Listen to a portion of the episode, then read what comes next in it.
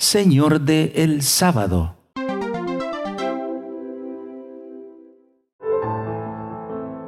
Evangelio según San Marcos, capítulo 2, versículo 27 y 28.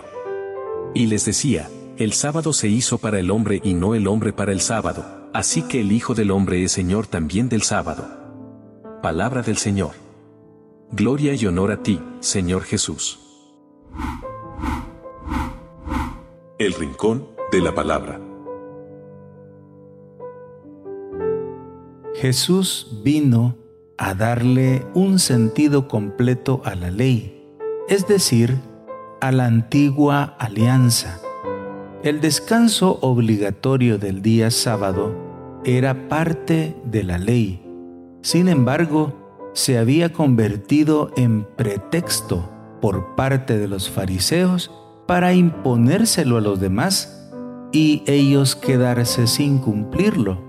En el fondo, Jesús quiere dejar claro que cuando Dios da un mandamiento, lo hace para el bien de sus hijos y no como una carga incómoda.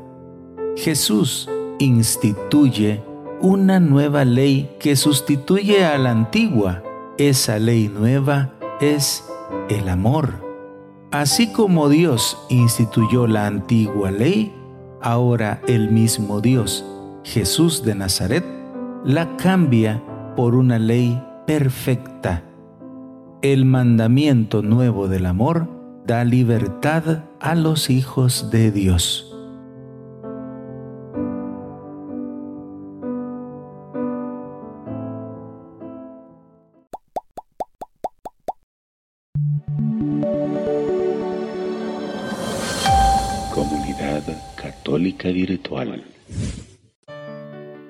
Beato Carlo Acutis ruega por nosotros.